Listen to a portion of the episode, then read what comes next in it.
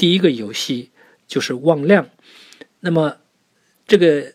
游戏呢，事实上民间呢已经有很多人在在做了。通常呢，就是说孩子刚刚出生的时候，他首先呢有一个无条件的反射，这个无条件的反射就是自然的看着有光亮的方向。